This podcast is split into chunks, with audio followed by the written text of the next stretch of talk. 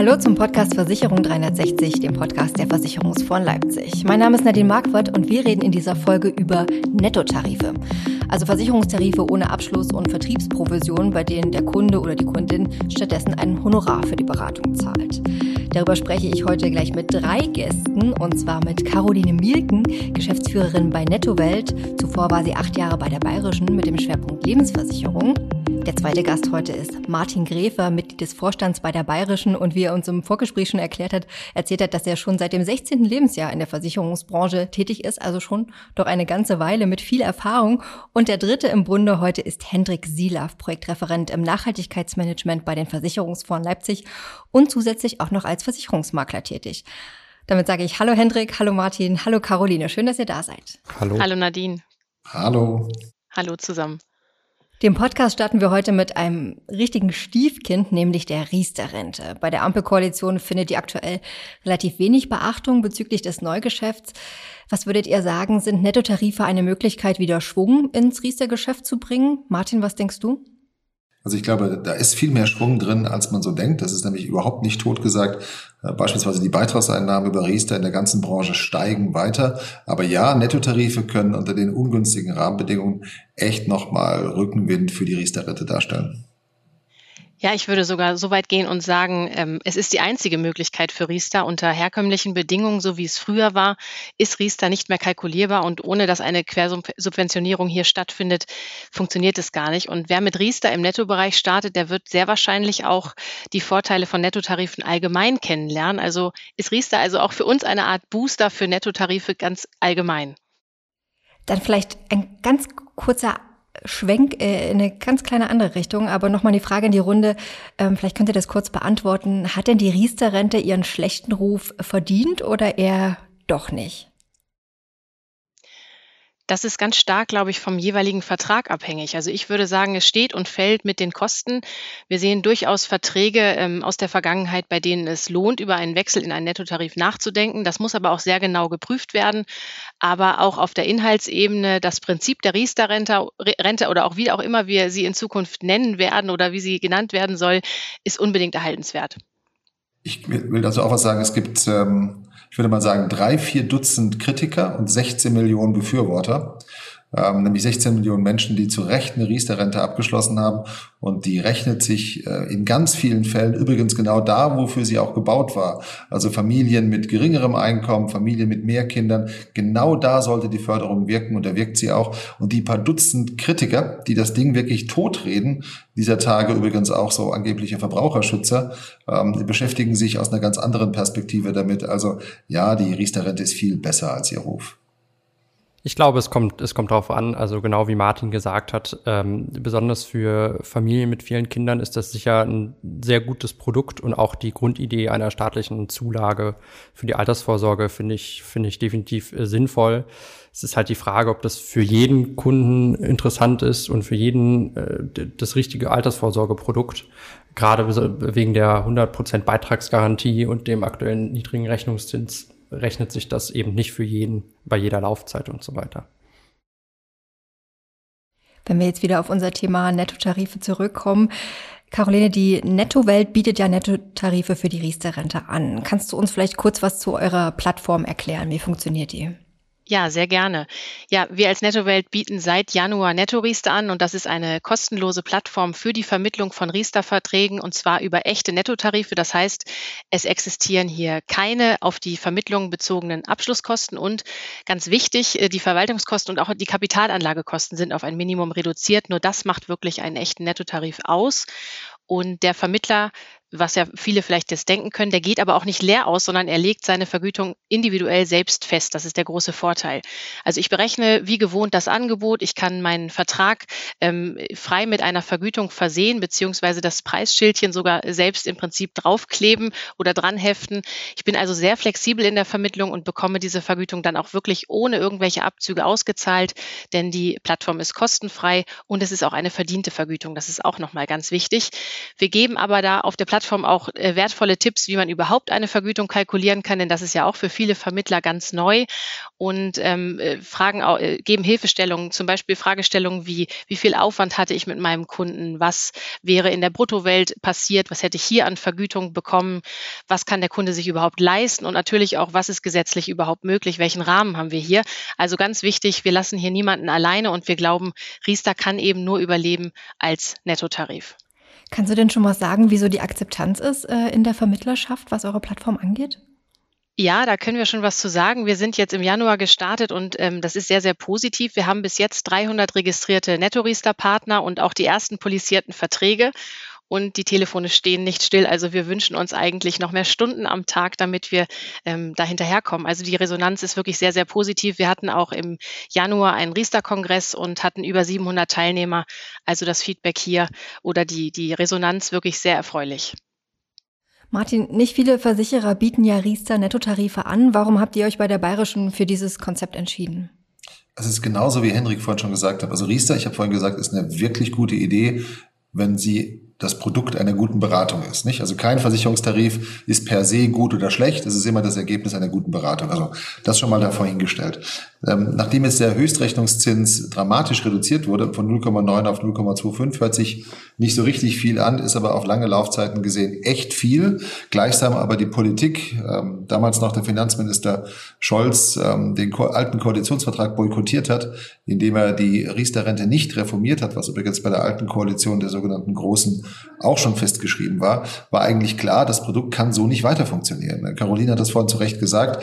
Man kann dann zwar kalkulieren mit Provisionen, wenn du Haftungszeiten von zehn Jahren hast, wenn du reduzierte Provisionen hast, wenn du Quersubventionierungen vornimmst aus anderen Bereichen heraus. Mit Netto geht es gerade noch und das übrigens auch nicht in jeder Konstellation. Also auch bei Nettotarifen brauchst du Laufzeiten, die eher etwas länger als kurz sind und du brauchst Beiträge, die etwas eher höher als als niedrig sind. Und ähm, weil wir als Versicherungsverein auf Gegenseitigkeit ja auch einen Auftrag bei uns sehen, also nicht nur den Verkauf von Produkten im Fokus haben, sondern auch unseren Unternehmensauftrag ernst nehmen, ist es natürlich klar, dass wer in der Altersvorsorge ernsthaft tätig ist, nicht nur auf Erträge von Aktionären schaut, der muss auch darauf achten, dass er Produkte anbietet, die für die Kunden gut sind. Und gerade in dieser Zielgruppe ist Riester ganz häufig immer noch eine gute Idee, aber nicht immer. Wenn man jetzt mal ganz generell schaut, unabhängig von den Riester-Nettotarifen, wie läuft denn das Geschäft mit den Nettotarifen, sowohl aus Vermittler- als auch aus Kundensicht? Also in der Vermittlerbranche ist das oder werden Nettotarife noch nicht sonderlich häufig vermittelt, habe ich das Gefühl. Ähm, viele Kollegen tun sich da noch schwer von dem von der Verkaufsstory. Ja, die Beratungs- oder das Beratungsgespräch ist kostenlos und ähm, ihr müsst erstmal keine Abschlusskosten zahlen. Das wird über die Beiträge vergütet und darüber verdiene ich dann meine Provision. Ähm, das ist so die Verkaufsstory, die aktuell herrscht und oder häufig genutzt wird.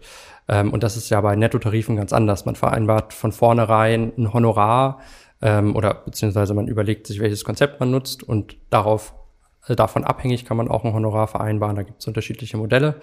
Ähm, und das wirkt für viele Vermittler erstmal schwierig, weil sie ihre Verkaufsstory ändern können. Ähm, Außerdem kommen auch keine Kunden auf, auf einen zu und sagen, oder Kundinnen, äh, und sagen, ich möchte jetzt gerne einen Nettotarif haben, weil, weil das Thema einfach in der, in der Gesellschaft noch nicht angekommen ist. Ja, also das wird häufig vom Vermittler ins Spiel gebracht.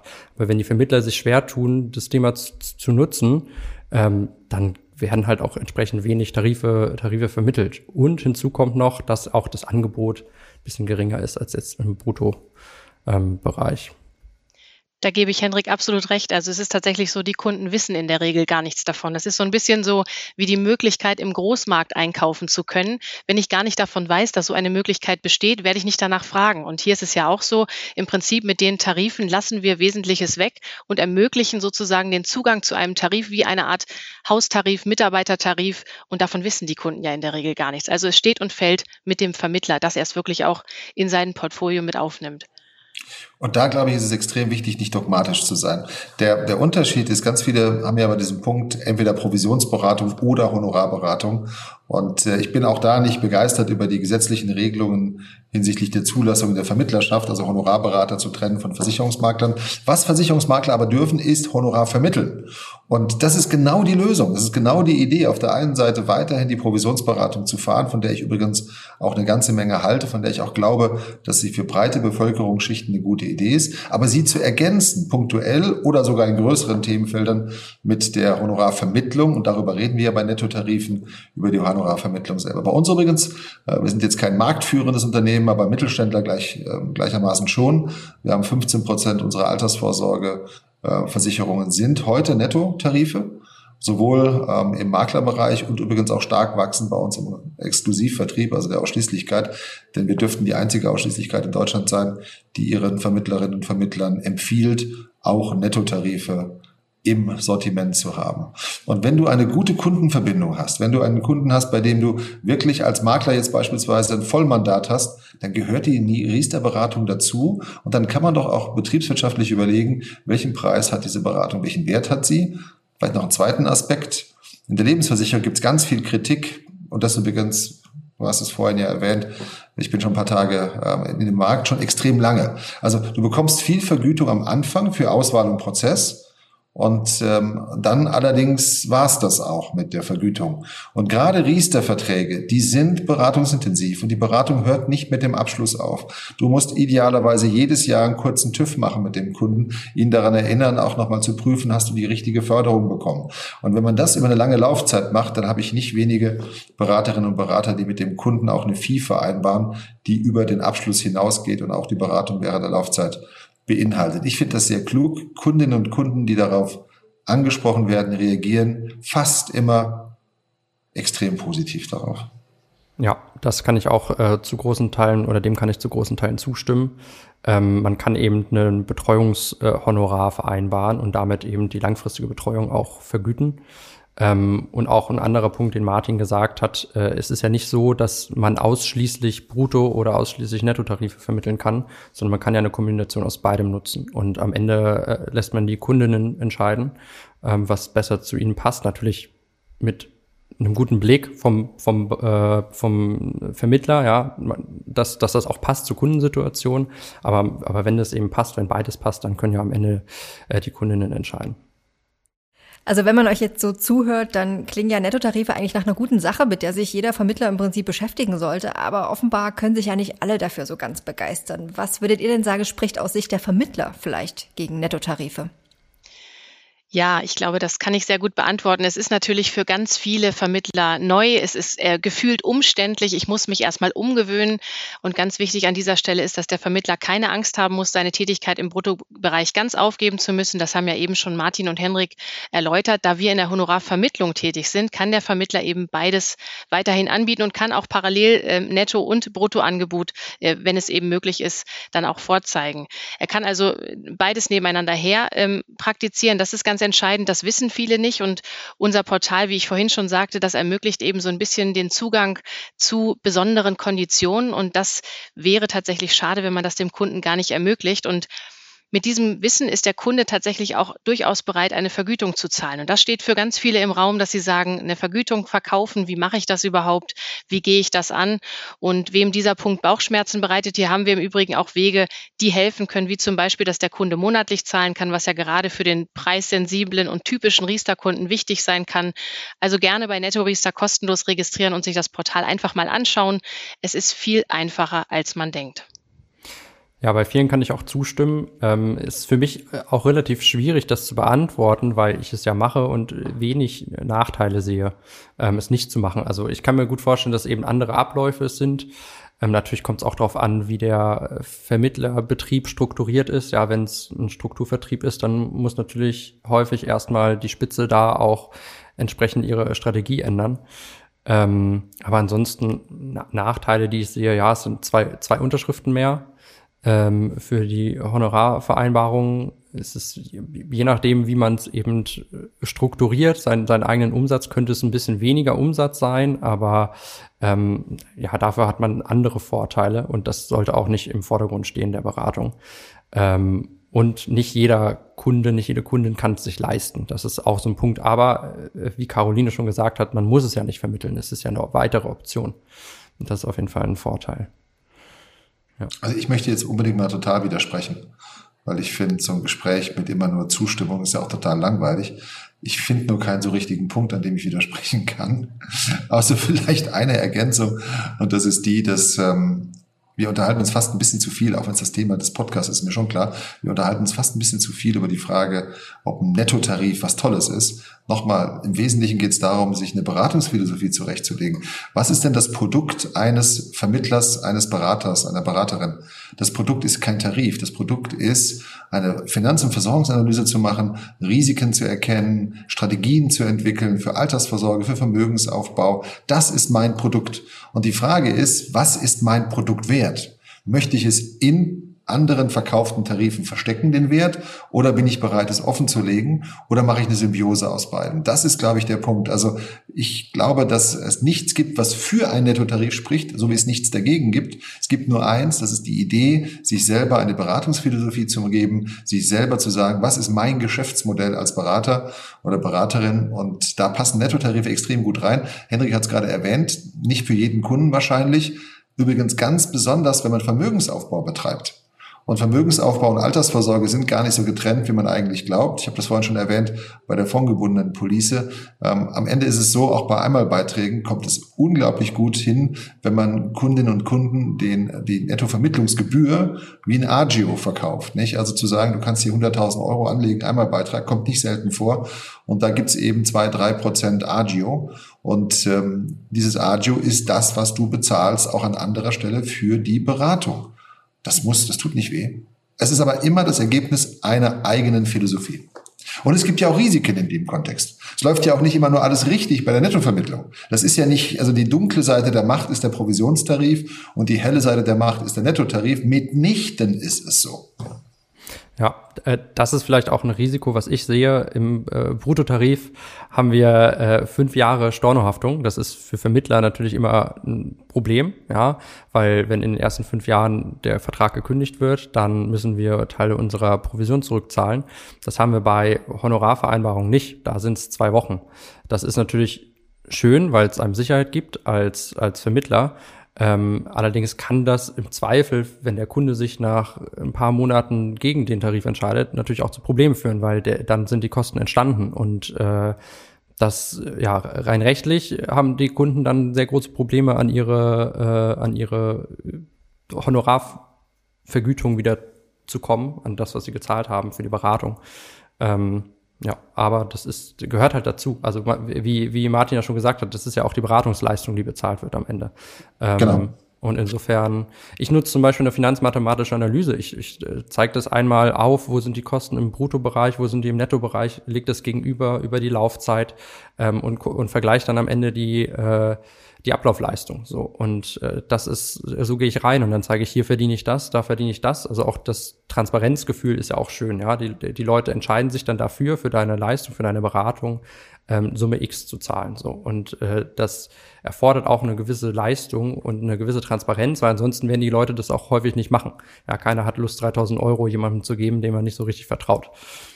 Also ich sag's ganz ehrlich, ich würde es dir geben, weil ich den Eindruck habe, dass du mit viel Kompetenz rangehst, weil dein Produkt eben die Beratung und nicht der Tarif ist. Ich will aber noch einen zweiten Punkt bringen, der mir durchaus Sorgen bereitet oder mich ärgert, wenn es um Nettotarife geht, wenn ich da so ein bisschen mal Salz in die Wunde streuen darf. Das ist nämlich die Frage, es gibt Vermittlerinnen und Vermittler, die durchaus sagen, ähm, dass sie eine Optimierung ihres Einkommens anstreben. Und das geht netto übrigens viel leichter als brutto. Hendrik hat einen Aspekt genannt, das ist Provisionshaftung, übrigens ganz häufig deutlich länger als fünf Jahre. Je nach Tarif reden wir auch mal von acht. Oder es gibt jetzt netto, also jetzt Riester-Anbieter, nicht netto, Brutto-Riester-Anbieter, die haben zehn Jahre Haftungszeit. Das ist schon auch die Frage, ist es noch eine Vergütung oder ist es ein Kredit? Ähm, deswegen lehnen wir das übrigens auch ab, solche langen Haftungszeiten für solche Produkte. Ähm, Provisionsoptimierung bis zu 78 Promille von einer dann fiktiv berechneten Beitragssumme für die Honorarvermittlung zu berechnen, halte ich für ausgesprochen kritisch. Und also nur in dem Aspekt reinzugehen, keine Haftung, möglichst hohe Provision und das spricht dann für Nettovermittlung, das ist nichts, was meinem Weg entspricht, das halte ich für kritisch. Das kriegen wir als Versicherer übrigens auch gar nicht mehr mit, ist auch ein wichtiger Aspekt. Als Versicherer haben wir keinen und wollen wir auch keinen Einfluss darauf nehmen, wie hoch die Vermittlungsfee ist. Das müssen Beraterinnen, Berater, Kundinnen und Kunde machen. Aber ich habe schon Probleme damit, ähm, das ist aber jetzt eher so moralisch und aber auch ökonomisch betrachtet, wenn die Maximierung ausgeschöpft wird, die da theoretisch angeblich möglich sein soll. Also es ist nicht alles Gold, was glänzt. Es ist immer die Frage der Dosis, des Sachverstandes und auch ein Stück weit Verantwortungsgefühl. Vielleicht da auch eine kritische Nachfrage noch. Ähm, zieht ihr euch damit nicht ein bisschen auch aus der Verantwortung? Wenn ihr sagt, okay, ähm, was die Vermittler mit unseren Tarifen machen und ob sie dann irgendwie sieben, acht Prozent Provision nehmen, das geht uns am Ende nichts mehr an. Na, also sagen wir es mal so, bezogen auf die Frage, wir kriegen es ja erstens gar nicht mit, tatsächlich nicht. Und ähm, da ist es auch so, dass wir nicht die, also ich empfinde uns nicht als das Oberfinanzamt oder die Regulierungsbehörde, was wir allerdings schon müssen. Insofern ist es nur bedingt richtig, also muss ich mich sogar fast selber ein Stück weit korrigieren. Wenn ein Kunde sich dazu beschwert, dann haben wir durchaus auch darauf zu achten. Einem Ausschließlichkeitsvermittler der Bayerischen würde ich es verbieten, einem Mehrfachagenten der Bayerischen würde ich es verbieten, bei einem Makler kann ich es nicht, aber ich kann mich entscheiden damit, ob ich mit einem Makler zusammenarbeite, der derartige Konditionen aufruft. In meinem bisherigen Erfahrungsleben gab es das ganz selten. Die Höchstgrenze, die dann aufgerufen wurde, war 7,8 Prozent. Und wenn man die dem Kunden anständig erklärt und der Kunde das akzeptiert, dann will ich da nicht den Stab drüber brechen. Ähm, ich halte die aber auch schon für, für kritisch. Wir würden es ja als Nettowelt durchaus mitbekommen und wir sagen hier aber auch, wir sind nicht die Vergütungspolizei, aber was wir definitiv tun können, dass wir die Leitplanken zur Verfügung stellen. Also wir geben natürlich auch Hilfestellung, was ist überhaupt rechtlich möglich, wo würde Wucher anfangen, was sind da für Urteile, die zu beachten sind. Und wir geben auch Leitplanken, dass wir zum Beispiel bei Nettoriester sagen, hier gibt es bestimmte Obergrenzen, die wir mit den Versicherern besprochen haben, dass eben hier genau das äh, Negativbeispiel nicht passieren kann. Wie hoch sind die, wenn ich mal nachfragen darf? Also wir können im Netto-Riester-Bereich bis 6 Prozent hochgehen. Schon viel. Das kommt darauf an. Also wenn wir kleine Verträge haben, die wir ja durchaus im Riester-Bereich haben, da bieten wir natürlich auch, wir bieten zwei Modelle an. Wir bieten die prozentuale Vergütung an und wir bieten die pauschale Vergütung an. In diesen beiden Bereichen kann ich dann aussuchen, was, wofür entscheide ich mich analog zur Bruttowelt und was setze ich hier, äh, was setze ich hier als Vergütung fest. Das kommt wirklich darauf an. Es kommt auf den Einzelfall an. Pauschal zu sagen, das ist zu viel, genau. ist hier gar nicht an der Stelle möglich. Nein, korrekt. Was aber auch gibt es eben Beispiele. Wir haben auch ähm, bei uns im Exklusivvertrieb äh, Beraterinnen und Berater, die bieten die Beratung tatsächlich kostenfrei an für ihre Vollmandatskunden. Also ein Kunde, der vollumfänglich ist, da sagen sie, es ist Teil des Services. Das schreiben wir nicht vor. Das empfehle ich übrigens ausdrücklich nicht zu tun. Ähm, aber da kann jeder, glaube ich, seine eigene Strategie verfolgen. Wir haben Kolleginnen und Kollegen, die sagen, Riester machen sie pauschal für 500 Euro digital. Also es ist halt ein Stück weit der Wettbewerb. Das ist übrigens auch ein, ein kritischer Teil an äh, Nettovermittlung, dass plötzlich auch auf der Stelle Wettbewerb entsteht. Das finden einige kritisch. Aber man muss es eben mit Bedacht tun. Deswegen glaube ich, ich habe es ja vorhin gesagt, es gibt nicht die dunkle Seite der Macht oder die helle Seite der Macht. Ich finde, Netto hat viel Potenzial, zur absolut hellen Seite der Macht zu gehören. Und äh, das ist äh, wie viele Instrumente in der richtigen Hand wunderbar, in der falschen Hand sonderbar. Ein schönes Schlusswort von Martin Gräfer. Vielen Dank äh, auch an Caroline Megen und Hendrik Silav. Mit den dreien habe ich über das Thema Nettotarife gesprochen hier beim Podcast Versicherung 360. Vielen Dank nochmal an euch drei. Vielen Dank. Vielen Dank. Herzlichen Dank. Wenn Sie mehr zu aktuellen Trends der Versicherungsbranche hören wollen, dann abonnieren Sie gerne unseren Podcast. Sie finden uns auf allen Plattformen unter dem Namen Versicherung 360. Und ich würde mich freuen, wenn Sie wieder dabei sind bei der nächsten Ausgabe. Vielen Dank fürs Zuhören.